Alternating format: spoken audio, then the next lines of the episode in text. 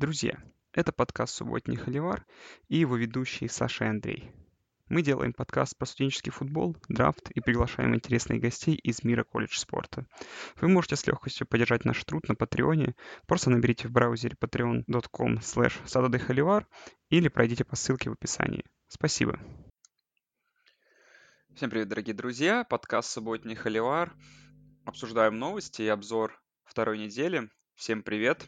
Андрей, привет. Привет, Саша, всем привет. Ну, сначала обсудим предстоящую новость. Э, а, нет. Начнем все-таки с обзора игр. Да, я забыл об этом. Все вне, вне новости, вне футбола обсудим в самом конце. А пока начнем с самой главной конференции э, NCAA, э, Sunbelt, Funbelt. Три победы над командами Big 12. Невероятное развитие событий во многих играх. И, как итог, у Big 12 уже на старте сезона такие проблемы. И не знаю даже, Андрей, с какой игры начнем? Э. Да, я, главное, чтобы сейчас, после того, как мы начали с Sunbelt наш подкаст, от нас никто не отключился, хотя, может быть, подумают, что типа о чем они будут разговаривать.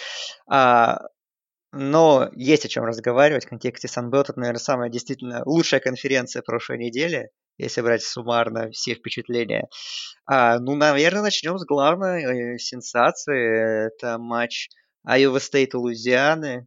Э, мы котировали Лузиану как, в принципе, хорошую команду, которая может вполне и с Appalachian State побороться в этом году серьезно за победу в конференции и, в принципе, может претендовать на уровень топ-25 команды после прошлогоднего сезона.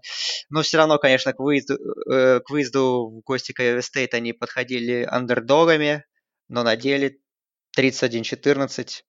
И команда, которую мы так и не только мы, но и многие считали главными слиперами в Big 12, начали сезон с такого достаточно ну, бесславного поражения домашнего, можно сказать. Да, тут сказать нечего.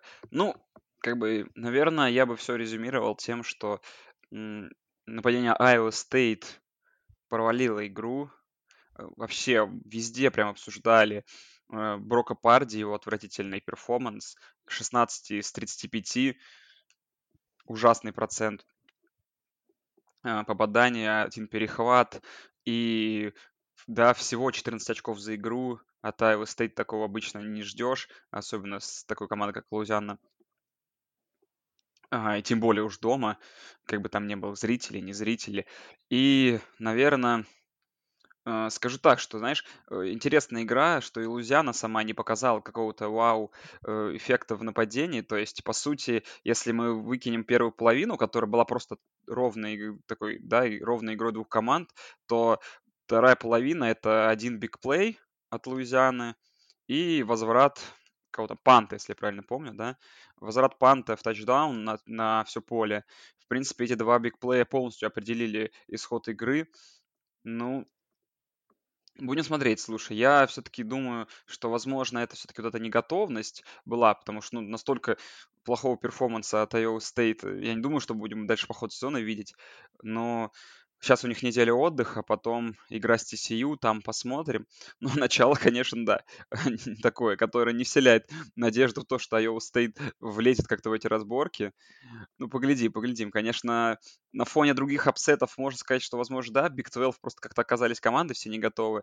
А в, э, как-то так вышло, что команды Sun Belt оказались лучше готовы э, к началу сезона.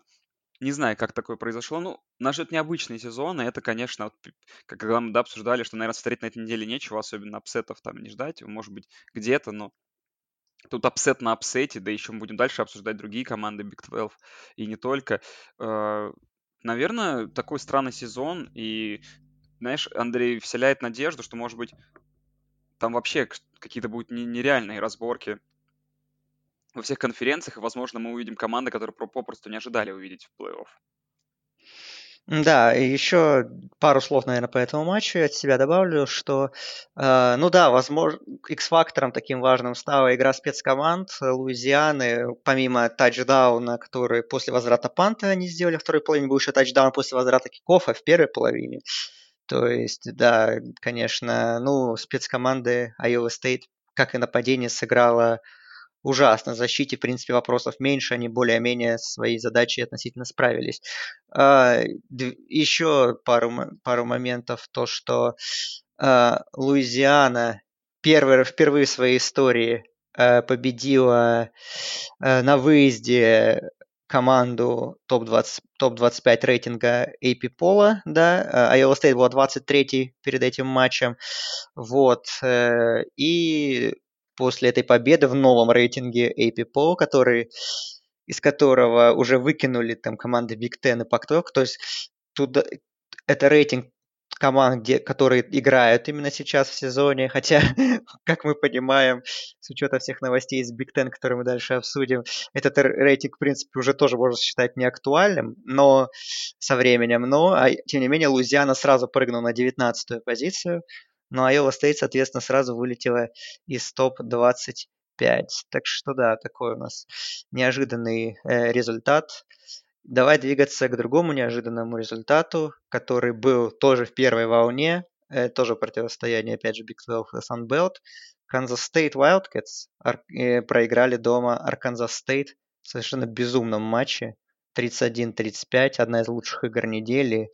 Не скажу, что по качеству, но, но по интриге и по развязке, конечно, было все супер. И Джонатан Адамс, конечно, Арканзас, э, ресивер Арканзас Стейт, наловивший, сделавший 8 приемов на 98 ярдов и 3 тачдауна, в том числе и победный. Он, конечно, был, э, показал один из самых впечатляющих перформансов, в принципе, на, во всей игровой неделе. Слушай, ну тут э, давай так будем честны, тут игра была куда более близкая, и это, знаешь, вот такой типичная игра, я бы назвал, типичная игра команды такой андердога, когда ты хочешь выиграть. То есть Арканзас Стейт великолепно воспользовался всеми своими возможностями. Где-то им, конечно, повезло, где-то их вытянул там тот же самый Адамс, а, где-то там кутербеки сыграли э, выше своего, там, выше, наверное, ожидания. А Канзас Стейт, да, условно говоря, вот помнишь то два, те два драйва с незабитыми field goal ами, которые там при определенных раскладах закончились бы очками или бы тачдаунами, да, а Канзас Стейт где-то наоборот. Где-то тут ошибки, где-то там э, miscommunication там от Скайла Томпсона с ресиверами, где-то э, отличная игра защиты Арканзас, э, Арканзас Стейта, где-то как раз не, э, не хорошая игра Канзас Стейта уже, собственно говоря, в своей защите. И как итог, такой близкий upset, э, в, как бы, да, в игре, в которой, в принципе, могла э, вернуться в любую сторону, но просто как-то вышло, да, что мощнее вторую половину провел, э, провели гости, выиграв ее с счетом 21-10. И тем самым, да, решили этот вопрос. Ну и Джонатан Адамс, junior, наверное, парень, которым тем будем присматриваться. И знаешь, как уже, ну, уже вот у меня первая мысль после Арканзас Стейта, вот эта грусть о том, что они проиграли в первом матче Мемфису, знаешь, а то, а то, а представляешь, Мемфис, Арканзас Стейт, сейчас бы тоже Арканзас Стейт летел в посев, а уже бы, знаешь, такой был sleeper на новогодний bowl. Интересно могла повернуться, конечно, картина сезона, вот, если бы Арканзас Стейт две игры бы выиграл, но тем не менее.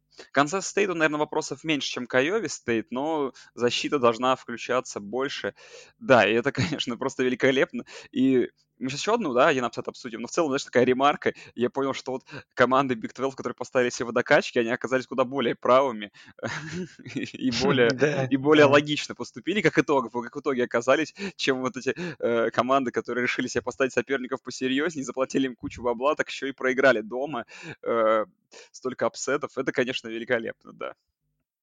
Да, так бывает. А, нужно сказать, что Э, до этого момента, до прошлой субботы, Sunbelt играли с конференцией Big 12 21 раз с 2010 по 2019 годы, и у Sunbelt была одна победа э, в этих матчах, в тех матчах. И вот сейчас 3-0, а третью победу у нас оформила поздний ночью, можно сказать, по времени восточного побережья.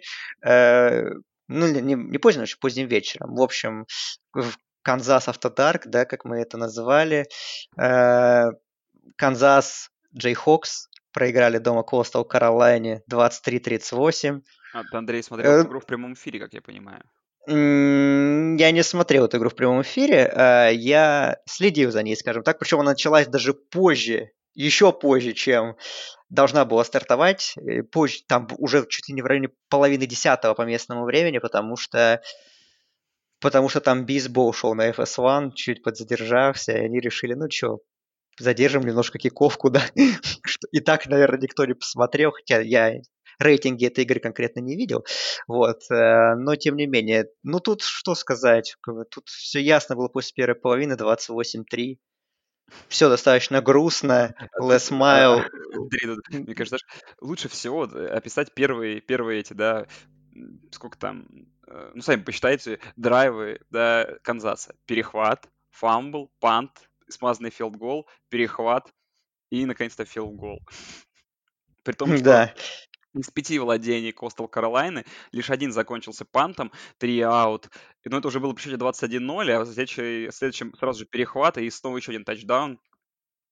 Слушай, ну, Канзас, честно говоря, во всем этом как-то даже... Ну, просто в моем, просто, знаешь, как-то личном рейтинге, наверное, Coastal Carolina это совсем слабая команда. То есть, ну, проигрывать дома уже ей, потому после того, как вы в прошлом году проиграли, ну... Канзас, знаешь, первая игра сезона, а Канзас уже на таком распутье, если так можно сказать. Интересно, интересно. Просто великолепный перформанс от Coastal Carolina, или, не знаю, или ужасный от Канзас Jayhawks. Посмотрел хайлайты только 15-минутные, ничего не понял, честно говоря, по Канзасу, но я думаю, что Канзас прям, э, знаешь, если как-то другие команды там, ну просто Iowa State, но в целом хайпили, э, Канзас Стейт как-то близко проиграл, то Канзас, во-первых, проиграл безальтернативно, так и во-вторых, проиграл такой команде, что тут вообще прям э, грусть, э, грусть начинает меня одолевать. Ну, это, это все равно, как бы, да, Coastal Carolina не самый сильный, не самый сильный соперник, но в сравнении с Арканзас Стейт и с Луизианой, но все равно Канзас такая команда, мне кажется, они любого могут проиграть в своем нынешнем виде. Там Майлз разных квотербеков ставил, там еще что-то менял. Ну, во второй половине вроде как-то что-то задвигалось, но уже было поздновато.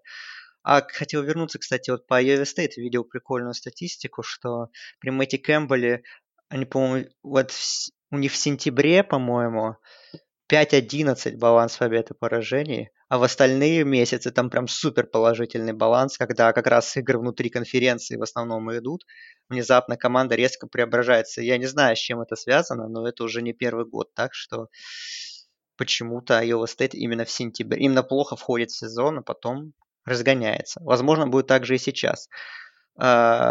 Ну, главные моменты мы обсудили. Я предлагаю еще остаться в Санбелт на чуть-чуть, потому что еще были несколько интересных матчей. Ну, а Appalachian Стейт выиграли у Шарлотт 35-20, хотя выиграли не без проблем. Проигрывали только долгое время.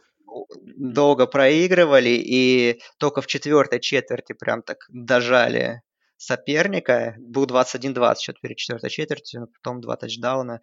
Зак Томас не очень ярко сыграл, понравился вынос у Appalachian State, как, в принципе, всегда, Маркус Уильямс, Кэмерон Пиплс, э, нормально. Ну, главное, что вот избежали конфуза, то есть победу свою одержали, да, хоть и непростую, но все нормально пока для Appalachian State, для наших слиперов на новогодний боул. И добавишь что-то?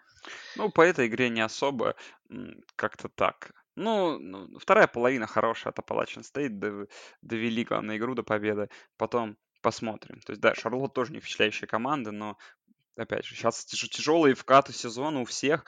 Э, и сейчас мы дальше обсудим, и предполагают и другие игры хочешь обсудить еще в этой конференции. То есть никому сейчас не непросто. Да, и еще четыре игры были в этой конференции. Была игра очень смешная Джорджи Саузер Кэмпбелл 27-26. Саузен выиграла, играя без 33 игроков по разным, по разным причинам. Ну, в основном понятно, что там, скорее всего, COVID-19 э, вмешался. Вот. Но еле-еле команду за все все-таки дожали. Uh, ну, матч Луизиана, Монро, армия 37-7. Тут, наверное, больше стоит в контексте армии сказать, что армия в какой-то безумной форме. Супер начало И, сезона. увы, увы, да, новость, что отменена их игра на этой неделе все-таки а, с Бригом Янгом. Это мы еще обсудим. И это вот самая большая потеря этой недели. Эта игра прям ну, армия на таком ходу. И вот ждали мы так эту игру. И вот это прям а, большое, наверное, прям самое большое разочарование этой недели. Даже, наверное, не Мемфис Хьюстон уже отмененный какой-нибудь. Мгм, да, это была бы игра топ-25 команд, потому что BYU 21 в новом рейтинге, Армия 22. Но поте- потеряли этот матч, который должен был идти на CBS во второй волне, в обычный слот сек на CBS, но там поставили как раз матч вместо них Marshall Appalachian State, что тоже неплохо. В принципе, Appalachian State, кстати, тоже сеянный теперь. А, и дв- две игры интересные а, тоже были. Южная Алабама Тулейн. Тулейн выиграл 27-24, но Южная Алабама три четверти играла просто прекрасно. Вела 24-6 по ходу матча, но четвертую четверть, конечно, провалили.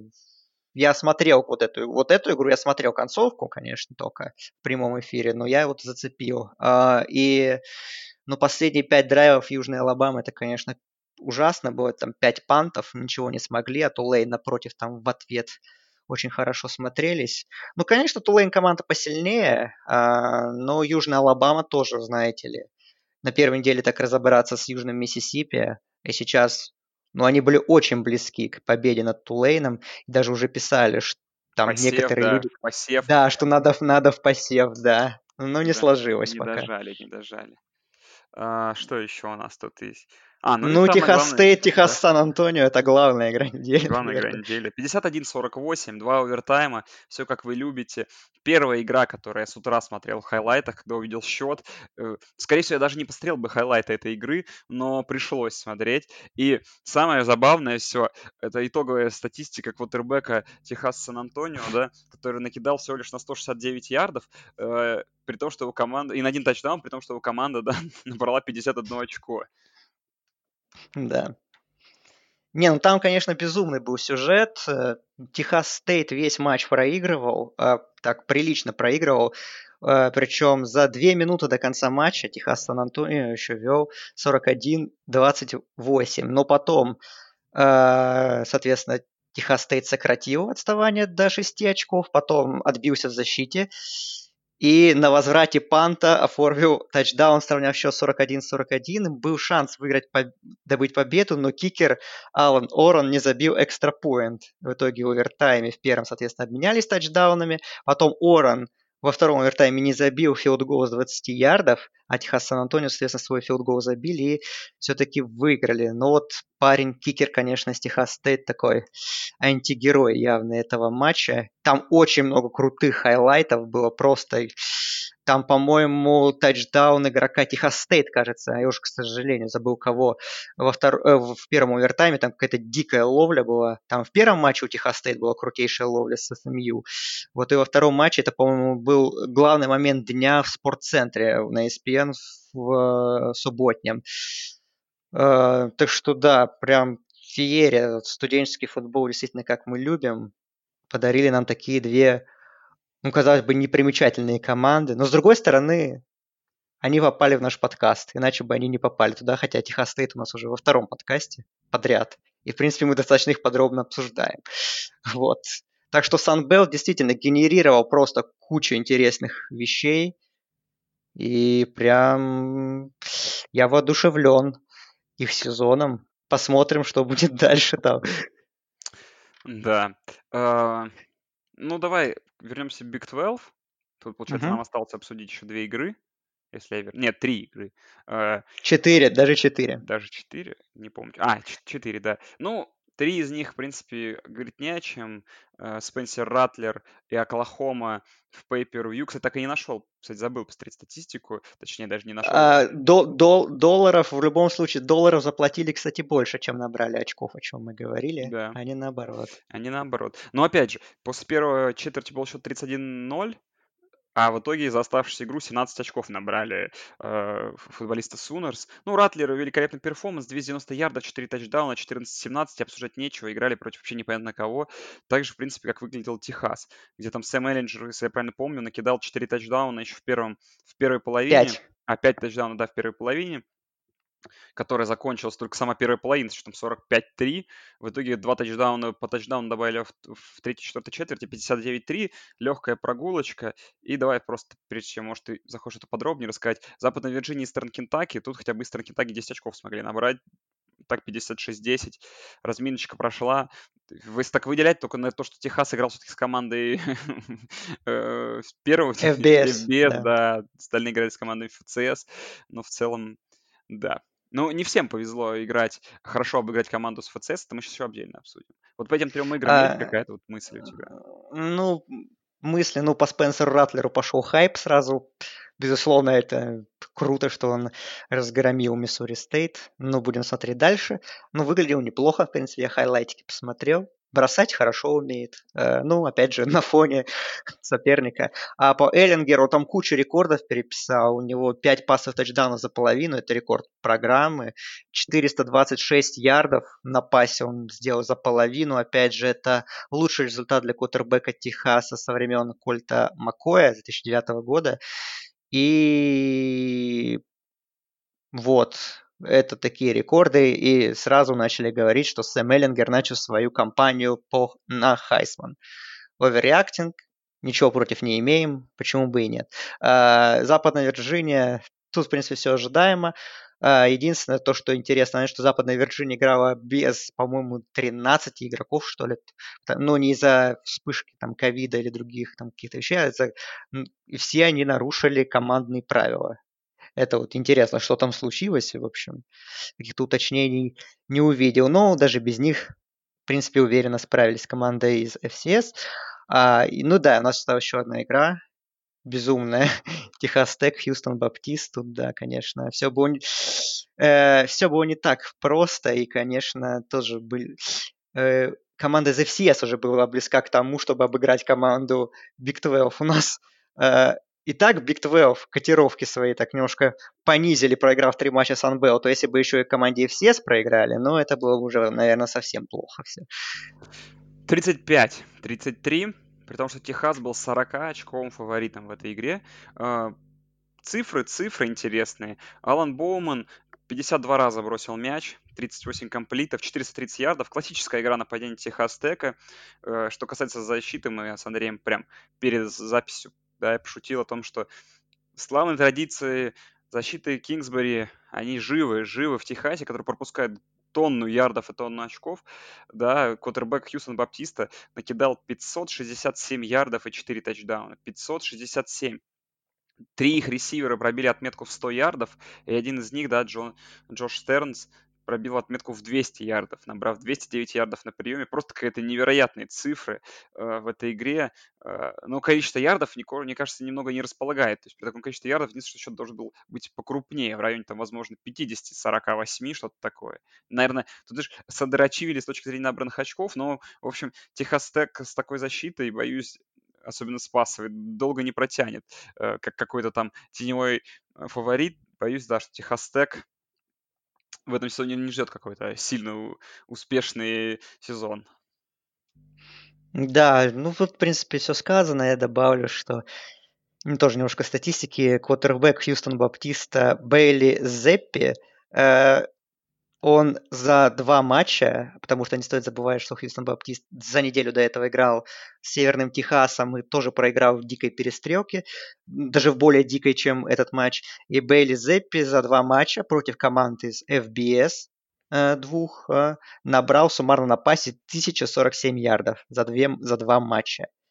Э, я думаю, за этим парнем стоит при, присмотреться, как и, в принципе, наверное, к нападению Хьюстон Баптист. Видать, там все очень весело у них. И они, кстати, какой-то матч себе поставили. У них было три игры запланировано расписание. А, как раз вот с Восточным Кентаки, который мы обсуждали несколько минут назад на осень. Так что Хьюстон Баптист четыре матча. Так что, возможно, еще Зеппи еще пару раз себя покажет, и, возможно, какие-то свои драфт-котировки у него появятся какие-то. Так что интересно, интересно. Ну, Техас Тек, да. Ну, в принципе, мы не особо чего-то ждали от них в этом сезоне. Ну, опять же, такая игра. Такой сезон, что пока что, наверное, всего можно ожидать. Посмотрим, как будет вкатываться э, команда э, Red Raiders. Да, ну по Big 12 мы вроде как-то разобрались. Э, переезжаем в ACC, где все прошло настолько буднично, что даже единственный upset произошел в той игре, где, в принципе, его как-то можно было ожидать. А все фавориты выиграли, большинство выиграли уверенно. И давай, наверное, пробежимся с четверговой игры. Удалось не посмотреть только первую половину, и потом посмотреть вторую половину уже в записи. Майами UAB. Ну, интересно смотрелись в Майами, то есть не супер уверенно, но и UAB э, показывали какую-то очень неплохую игру в защите. Игра очень-очень долго была близкая, и в некоторые, на некоторых drive ах UAB при рано даже казалось, что сейчас, возможно, тут может быть и upset. Ну, третья четверть отлично проведенная от Майами, все решила. 31-14. Ну, хорошая победа для Майами потому что UAB программа сильная, тут первая, первая неделя, э, Дерек Кинг первый матч провел, в принципе, сносно, вынос, пас, все работает, посмотрим, что будет дальше. В Майами дальше намного серьезнее проверки будут. 1-0, э, не знаю, Андрей, какие-то мысли есть? Э, есть. Да, UAB долго сопротивлялись, в принципе, хороший дали бой Майами по, по Майами, ну, интересно было, конечно, посмотреть всего за их новым нападением, которое возглавляет да, Дерек Кинг, новый кутербэк. В принципе, то, что ожидали, мы увидели. То, что достаточно мобильно играл и бросал, и бегал много. 144 ярда пасом, 83 выносом. По тачдауну и пасом и выносному оформил. В принципе, конечно, еще не все далеко отлажено. Безусловно, видно, что у него не идеальное взаимопонимание пока что с партнерами, потому что были и мискоммуникейшн и всякие другие вещи, но в целом, конечно, уже смотреть за нападением Майами в любом случае стало интереснее, чем в последние там, пару сезонов точно. Э, понравился их бегущий Кэмерон Хэрис, тоже очень хороший матч сыграл, можно сказать, даже стал героем игры, два тачдауна, 130 с лишним ярдов набегал. Брейвен Джордан, тайтенд, традиционно был хорош и был главной пасовой опцией для Кинга. Ну, то есть, в принципе, Майами интересно смотреть. И уже, да, уже это не, нападение точно не выглядит безнадежным. Думаю, что по ходу сезона не разыграются, как мы ждали, и, в принципе, будет действительно серьезная сила. Да и защита, в принципе, Майами сыграла нормально. А, по UAB, конечно, жалко, что у них квотербек сломался, Тайлер Джонстон. И он достаточно серьезно сломался, он пропустит определенное время. То есть опять у UAB в прошлом сезоне было это чехарда с квотербеками. Э, по травмам. И сейчас все началось то же самое. Ну, в прошлом году, как вы помните, им не помешало это выйти хотя бы в финал конференции. Посмотрим, как будет в этом сезоне. Ну, у меня остались от игры, в принципе, хорошие впечатления. Ну, Майами, конечно, все-таки посильнее, да, и будем следить дальше. Там UAB, конечно, команда хорошая, но основные проверки впереди. Какую игру, Андрей, хочешь? Давай обсудим, что Питтсбург обыграл Остин Пи 55-0, чтобы просто пропустить эту игру. Да, там единственное, что можно сказать, что вторую половину играли четверти по 10 минут. Вот. Классика. Э, что еще? Какую еще игру? Ну что, у нас э, наши фавориты Клемсон Выиграл у Вейк Клемсон, давай по Клемсону, да, да, вот правильно, в принципе, согласен. Как по Клемсону, великолепная первая половина от Клемсона, как машина они работали, вопросов нет. Э, как бы даже счет 37-13, может, фору не пробили, но это все в конце мусорные очки от Wake Forest, когда там уже играли со всех, ну, со стороны Клемсона уж очевидно э, резервисты многие. Тут как бы к Лемсу вопросов нет. Очень уверенная победа над Вейк Форестом. Э, в принципе, не ждали сопротивления, но тем не менее, меня немного все равно впечатлило на первой неделе. Северная Каролина, Сиракьюз 31-6. Э, тоже доминирующий такой перформанс настолько уверенной победы, хоть она и была добыта, по сути, в самой конце концовки э, в четвертой четверти, я тоже не ожидал. Сиракьюз, конечно, сопротивлялся, но Северная Каролина показала, как надо дожимать своего соперника. Сэм Хоуэлл был хорош. э, что, ну, не знаю, если есть по этой игре что-то, Андрей, сказать. Просто как бы, сейные команда выиграла очень хорошо. Северная Каролина, похоже, и правда как бы, серьезно настроена на этот сезон. Ну да, но все равно разные немножко победы.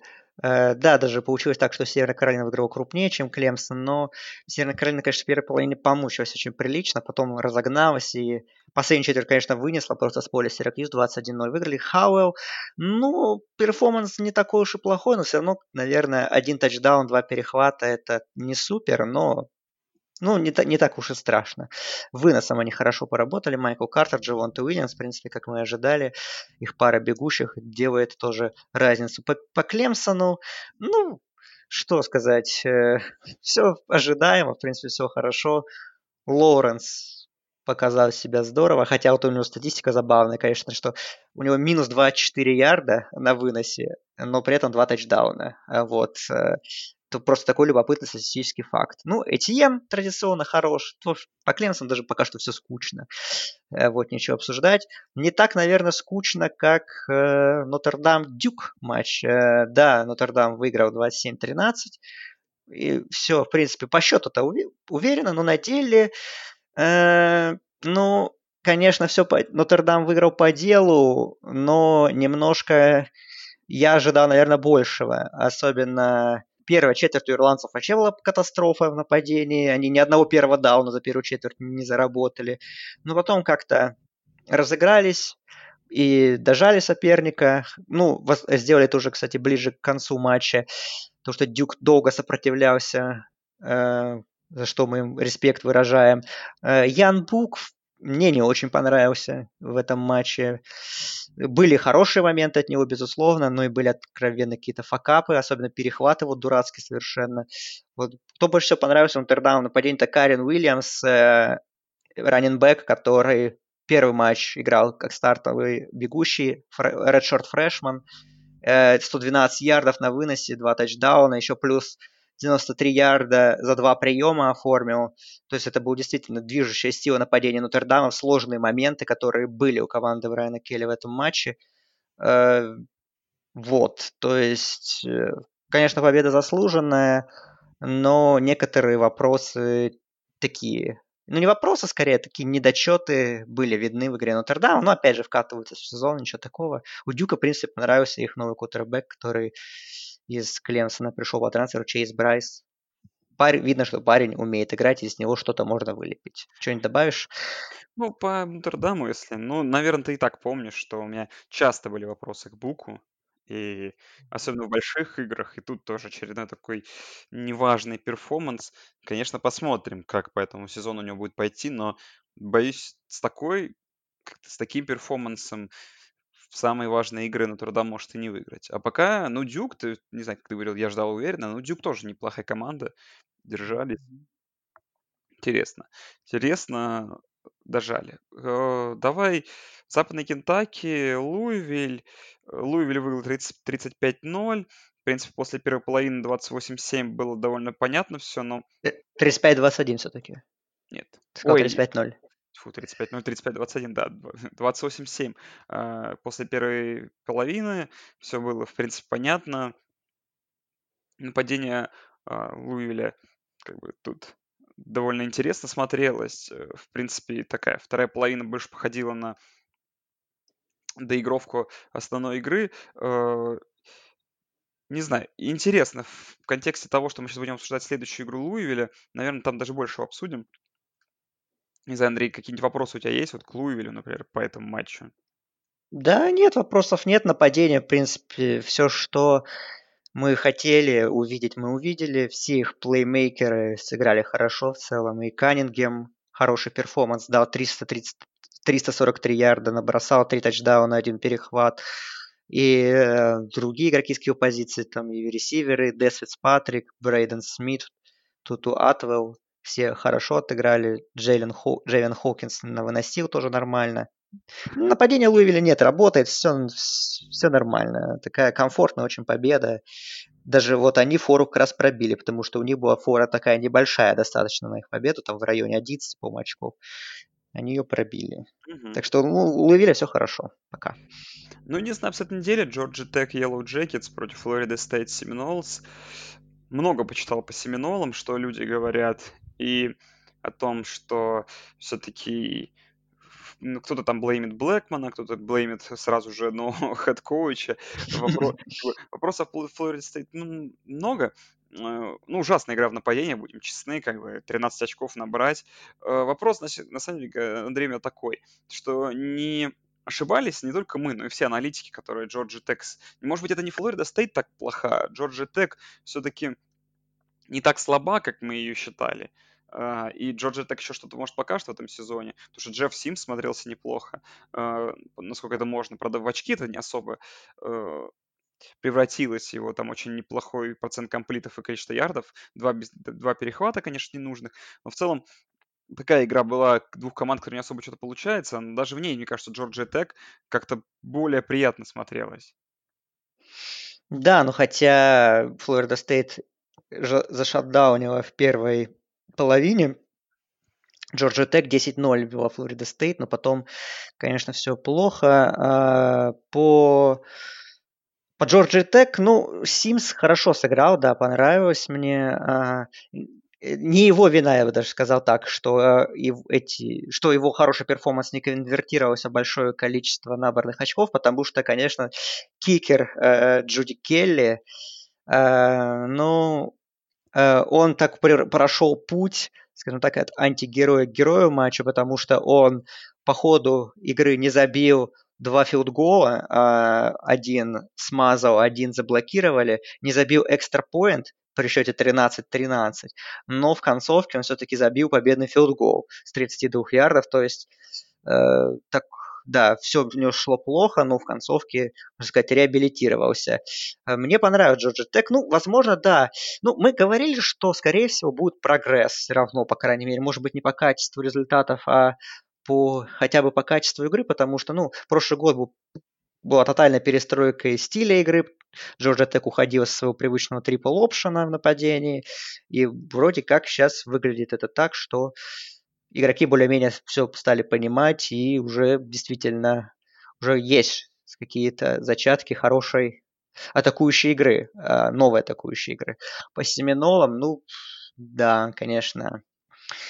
Блэкмон, ну, опять показал, что он, конечно, очень сомнительного качества квотербек, прямо скажем. Нападение Майка Норвелла пока что не видим мы его.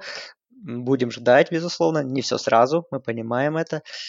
Э, ну и, конечно, эта статистика, опять же, что Флорида Стейт четвертый сезон подряд начала с поражения, и такого не было с 70-х годов. Ну, это так, так, конечно, очень сильно. И это говорит о том, что действительно пока что у этой программы все очень нехорошо в последние годы. Причем четыре поражения, да, при трех разных тренерах что, опять же, еще дополнительно говорит о том, что какая чехарда происходит в стане Семенов. Ну, болельщикам Флорида Стейт только ждать остается, что Норвелл что-то построит, что у него получится лучше это сделать, чем у Вилли Теггарта, и что команда ну, со временем что-то начнет показывать и как-то ярко заиграет. Да, ну, в целом, Андрей, что? Тут мы все обсудили. Ну а, да. Э, поговорили. Многие команды ACC сыграют тоже, в том числе на этой неделе. Сейчас мы это обсудим. Давай по новостям по Big Ten. Как-то я, помнишь, обмолвился в прошлом подкасте, что, скорее всего, мы скоро выйдем с новостью, что Big Ten вернулся. Да, несмотря на то, что вроде бы не хотели играть, в итоге хайп пошел в нужную сторону. Да нельзя да, уже политизировали это событие, уже чуть ли не Трамп, э, главный герой возвращения Big Ten. Тем не менее, Big Ten возвращается. Давай, Андрей, ты как фанат команды из этой конференции, который следил за этим вопросом, давай такой свои мысли, информацию, что как Big Ten, а потом я тебе задам парочку вопросов, которые уже возникли, и свои мысли тоже вкратце выскажу. Так, ну, какая у нас есть информация вначале? Пройдемся по ней. Сезон должен стартовать 24 октября, то есть чуть больше месяца есть у команд на подготовку. А, планируется расписание, его еще точного расписания нет, но планируется играть 8 матчей конференции внутри за 8 недель. То есть никаких боевиков, все очень сжато.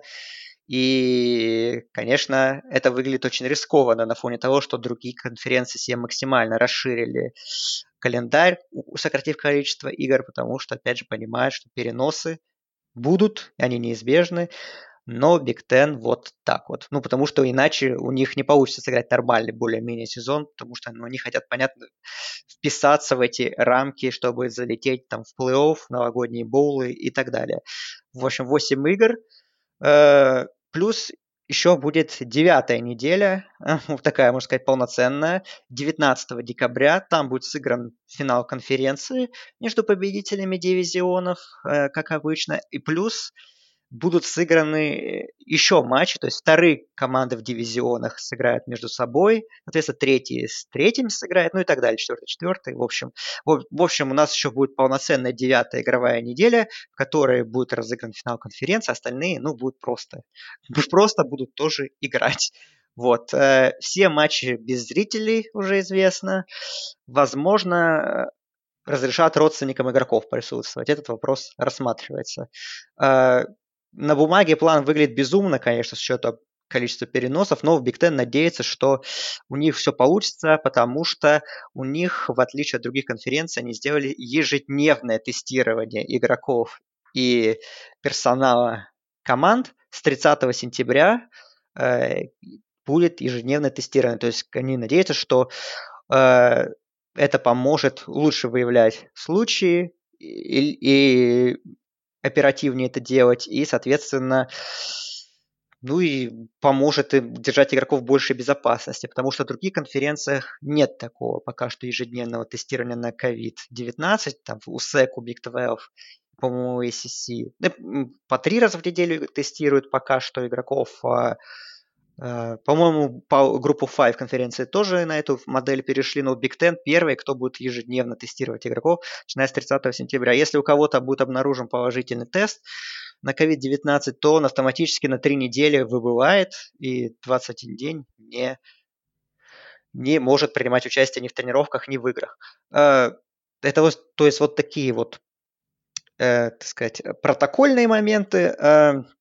По поводу мыслей, ну, можно сказать, что дожали, додавили, додавили все, э, начиная от игроков и тренеров, которые очень хотели играть и все время там постили разные заявления разной степени громкости, что нужно пересмотреть решение, заканчивая, опять же, э, родителями игроков, которые уже даже в суд начали подавать на конференцию, и и, ну и Дональдом Трампом, естественно, который постоянно держал руку на пульсе, который постоянно писал, что Биг Тен надо играть, что я провел переговоры, переговоры прошли успешно, все будет хорошо, будут играть. А, и вчера уже даже написал, что в Твиттере, что поздравляю Биг Тен, все, все отлично, правильно, что вы вернулись.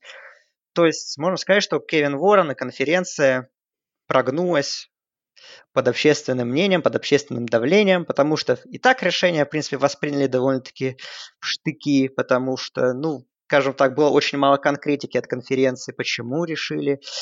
Э, как, ну, понятно, что по причине пандемии решили, что медики запрещали. Не, вернее, не запрещали, а не советовали играть, э, а теперь, ну, ну, не было как-то вот это все прям нормально расписано. Поэтому все равно много вопросов оставалось. Но теперь, когда такая волна пошла, я думаю, что у Big Ten, конечно, у руководства конференции, ну, уже не было другого варианта, кроме как, ну, нужно играть, что еще остается, раз так давят, поэтому, поэтому такой вот будет сезон. Э, я, ну, как болельщик Ohio State а, конечно, рад, что уже относительно скоро увижу команду на поле любимую свою. Вот. Э, но как-то все это все равно... Ну, мне нравится то, что, не, конечно, будет ежедневное тестирование, это все круто, это, возможно, действительно как-то обезопасивает игроков и других, и то, что будет меньше риска заражения, и действительно их план сыграть 8 матчей за 8 недель, он сработает. Но опять же, все равно риск того, что это все рухнет, остается очень большой.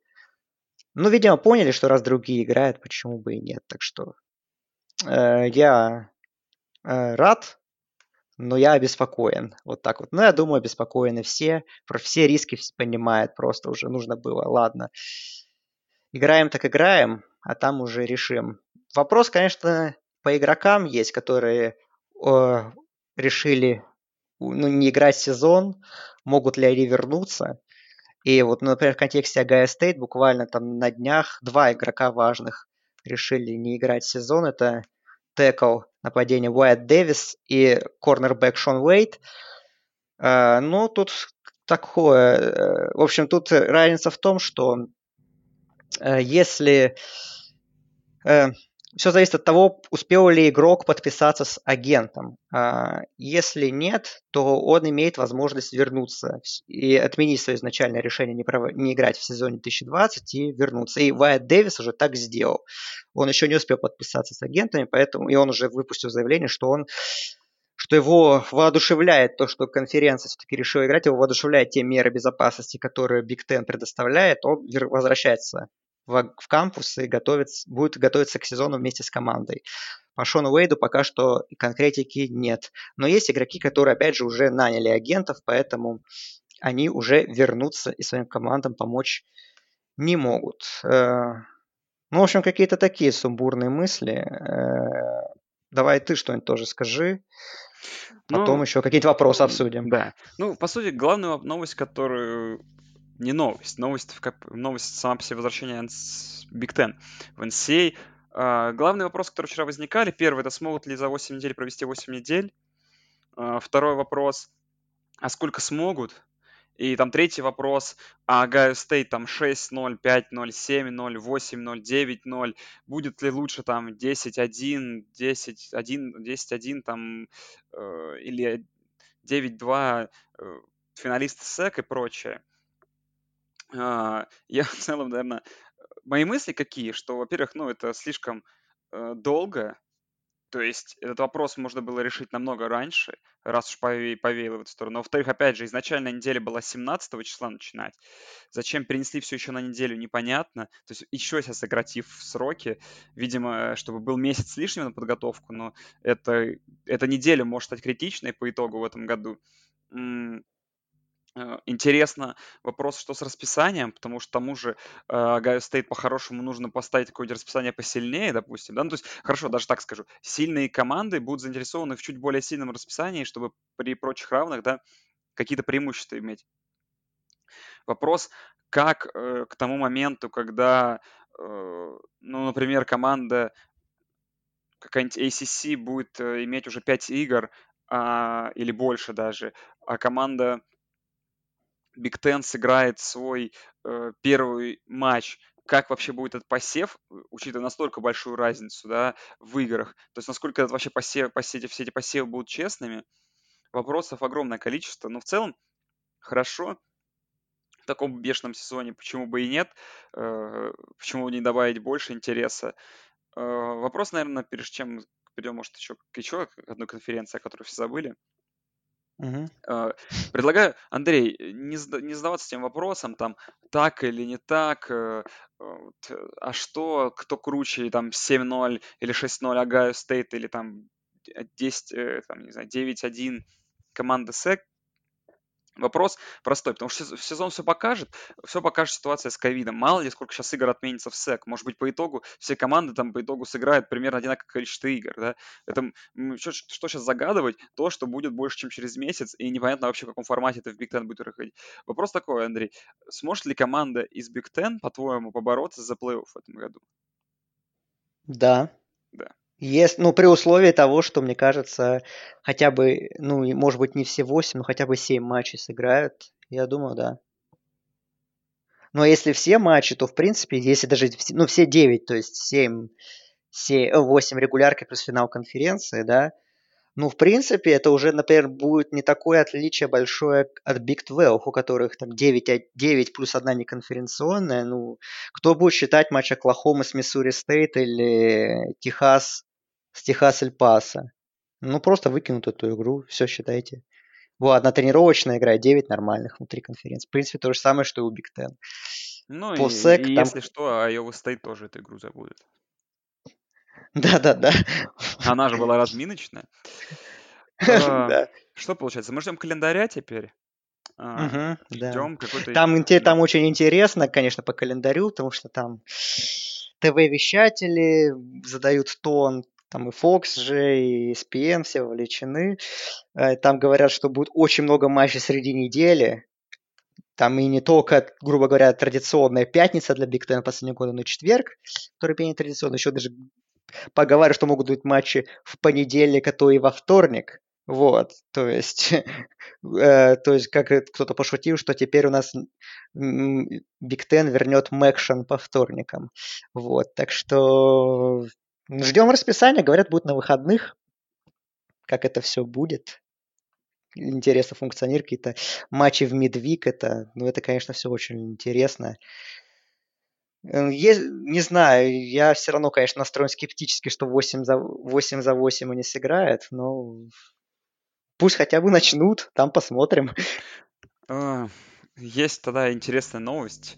Не новость, я сегодня читал статью на Атлетике вкратце про то, как происходит все в... Очень интересная статья, как происходит в Южном Методисте, обеспечиваются все эти меры безопасности. Слушай, но читаешь, удивляешься, чему только люди не придумали. Вплоть до того, что игроки переодеваются вот в этом огромном потрибунном помещении, их вещи просто лежат на земле, они находятся друг от друга далеко. После каждой работы, ну, то есть, условно говоря, те самые пэды, как мы их называем, манекены, да, условно говоря, два линейных бьют манекен, сразу же подбегает человек, это дезинфицирует этим антисептиком, следующий удар снова дезинфицирует. Игроки после игры там э, разными группами ходят э, умываться в разные души, приезжают на игры в разных автобусах, очень сильно рассаженными, огромное число вопросов, э, сдают свои вещи, просто бросая их на землю, тоже в том же самом потребном помещении, их там обрабатывают, только потом собирают через какое-то время. Конечно, просто какие-то бе- беспрецедентные меры, но, как показывает сезон, никто не обезопасен э, от чего-то. Уже очень много отмененных игр, продолжается все отменяться новые случаи возникают. Вот тут в Миссури за 10 дней до старта сезона в Секе тоже какой-то первый случай э, произошел. Так что посмотрим, да. Надежды Биг Тен, они очень, конечно, э, как бы, знаешь, условно говоря, они идут в банк я бы сказал, то есть с таким расписанием. Да, То есть да. уж очень они уверены в своем тестировании, в том, что все пройдет нормально. Но, как показывает сезон, нормально пока ничего не происходит. Да, да.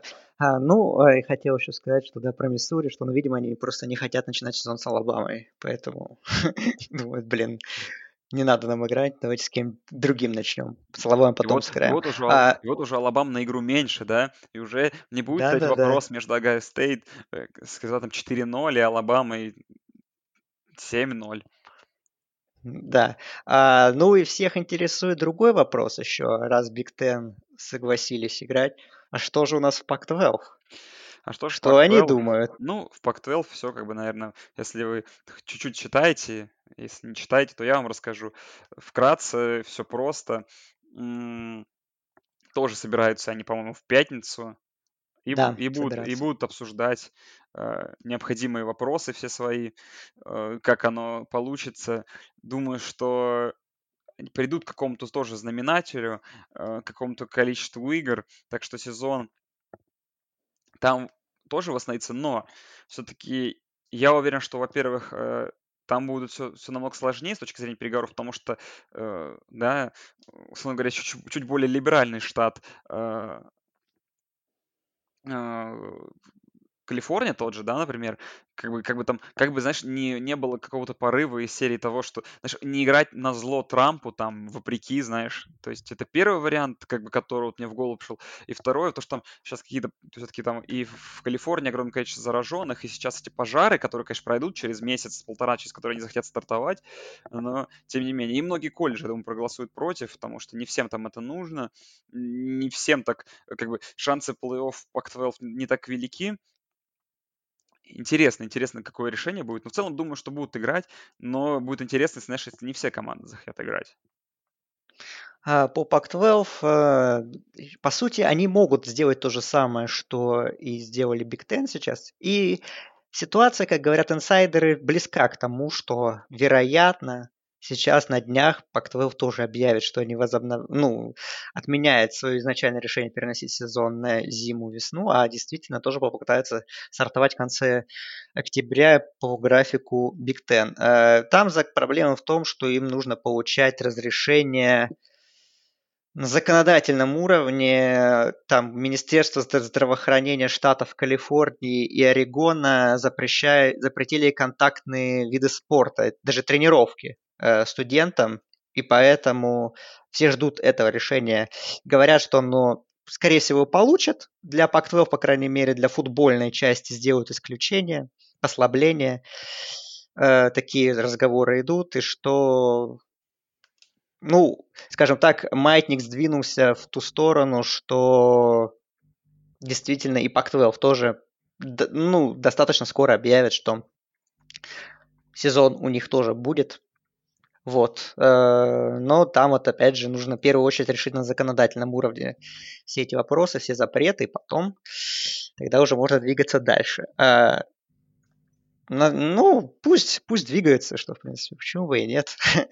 Ну, понятное дело, что, конечно, плей по плей не светит, как обычно, да, но... Там еще и дату, да, которую они ставят чуть ли не середину ноября хотят, как старт. Вообще непонятно зачем. Но... Не, ну середина ноября это, конечно, не имеет смысла вообще.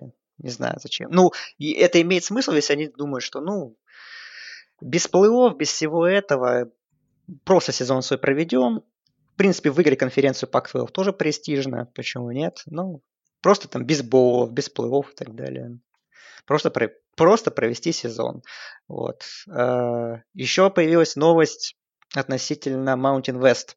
Ее написал инсайдер Брэд МакМерфи, что после, опять же, новостей из Big Ten, что в э, президенты университетов Mountain West тоже так достаточно приступили к активным разговорам по поводу того, чтобы провести сезон из восьми матчей, осенний сезон, и опять же, ну, который завершит игра за чемпионство 19 декабря. А, там все не... Ну, потому что Mountain West хотят в новогодний боул.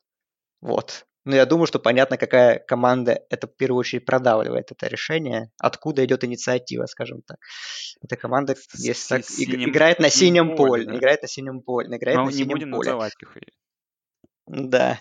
Но уже появились вопросы относительно того, что, может быть, Mountain West вернется осенью, но вернется в сокращенном составе, потому что, опять же, в первую очередь, как пишут, есть вопросы по Air Force, которые играют два матча осенью с флотом с армией, но они не уверены, что готовы играть полноценный сезон.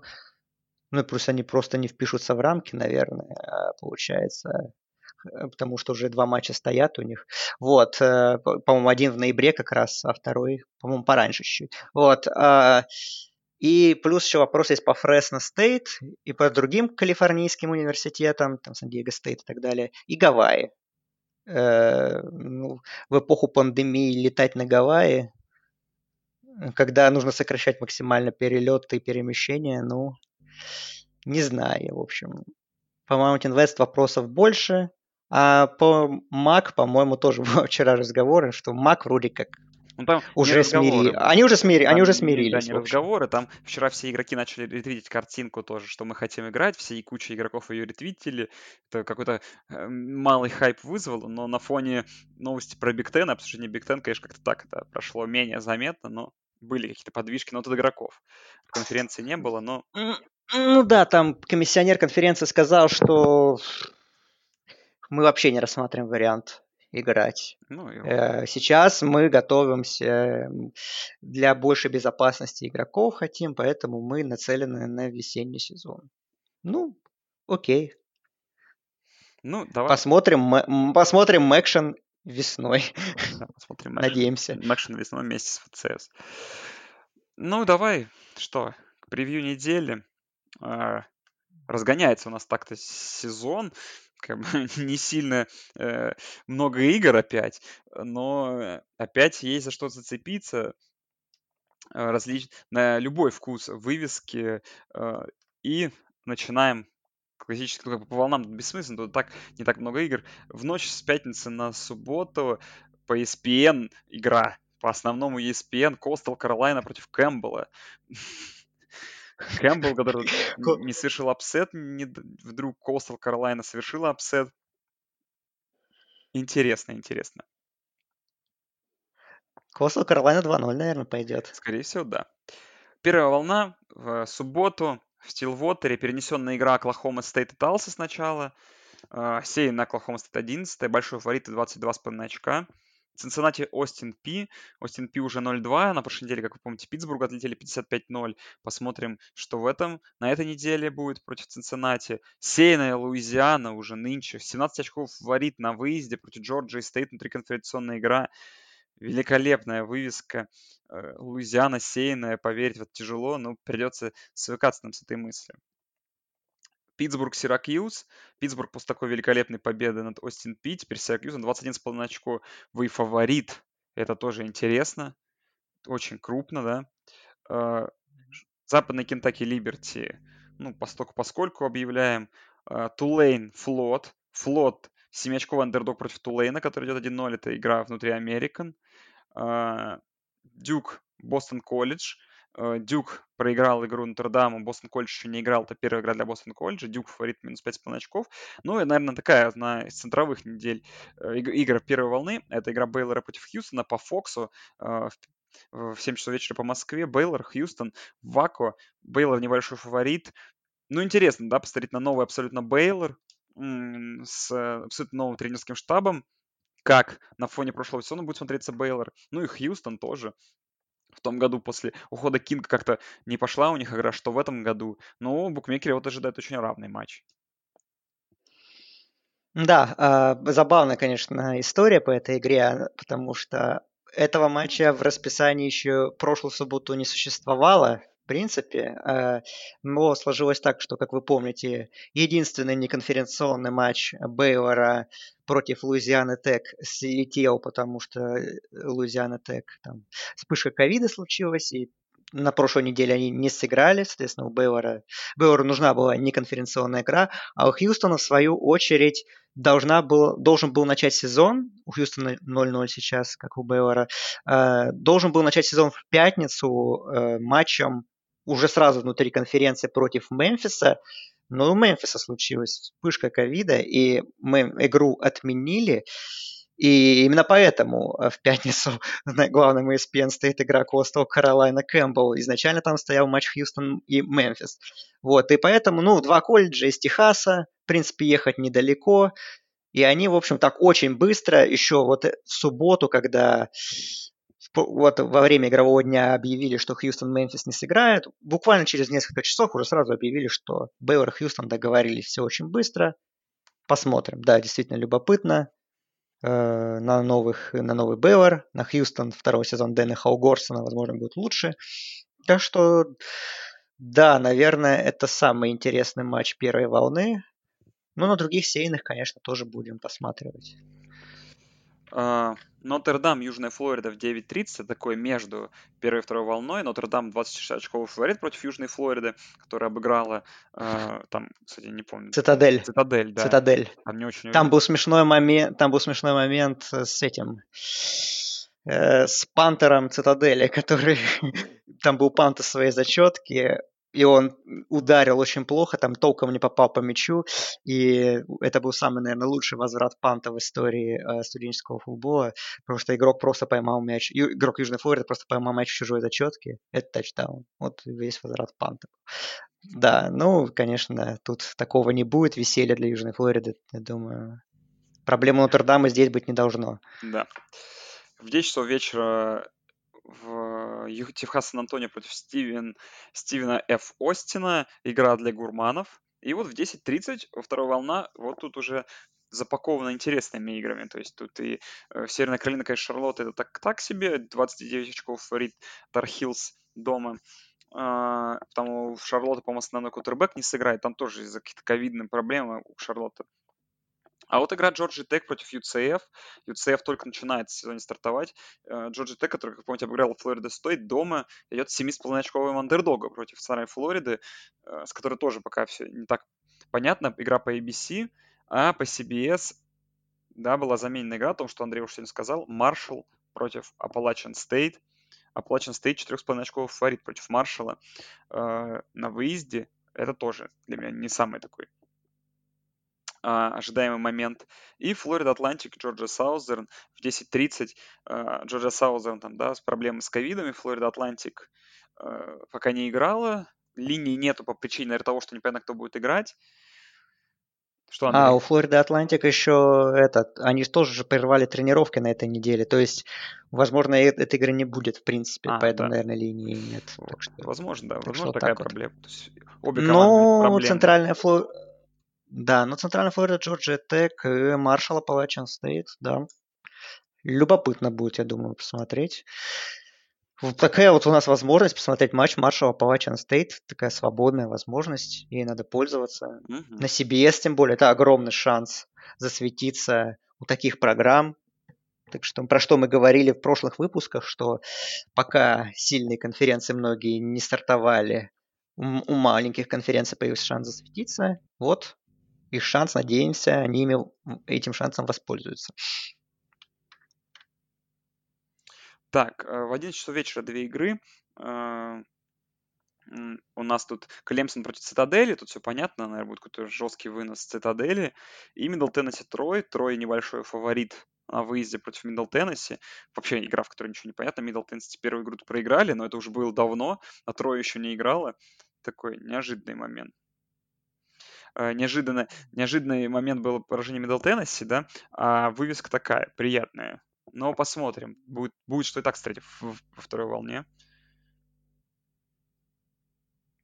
Так, э, переходим к ночным уже играм. Тут час ночи, Северный Техас, Южный Методист. Южный Методист 14 очков фаворит против Северного Техаса, который, кстати, Хьюстон Баптист обыграл очень крупно, в отличие от Техас Тека. А, и уже вот ночные игры. Тут, конечно, э, наконец-то топ-25 матчап. Луивиль против Майами, то, о чем мы говорили. Э, Майами обыграли очень неплохо Лабам Бирминген, Луивиль с, западным Кентаки Стелс тоже неплохо. И Луивиль такой классический домашний фаворит минус 2,5 очка за счет домашнего поля. Э, и, наверное, одна из самых главных массе игр. Посмотрим на Кинга против Каннингхэма. Такой ожидается матчап интересных квотербеков и матчап защит. И в целом и та, и та команды попали в посев и, наверное, рассчитывают на какой-то успех в конференции ACC в этом году безумном. Э, интересно, не знаю. Для меня я все-таки выделю Майами как фаворит, но в целом думаю, что тут может быть и победа Луивиля.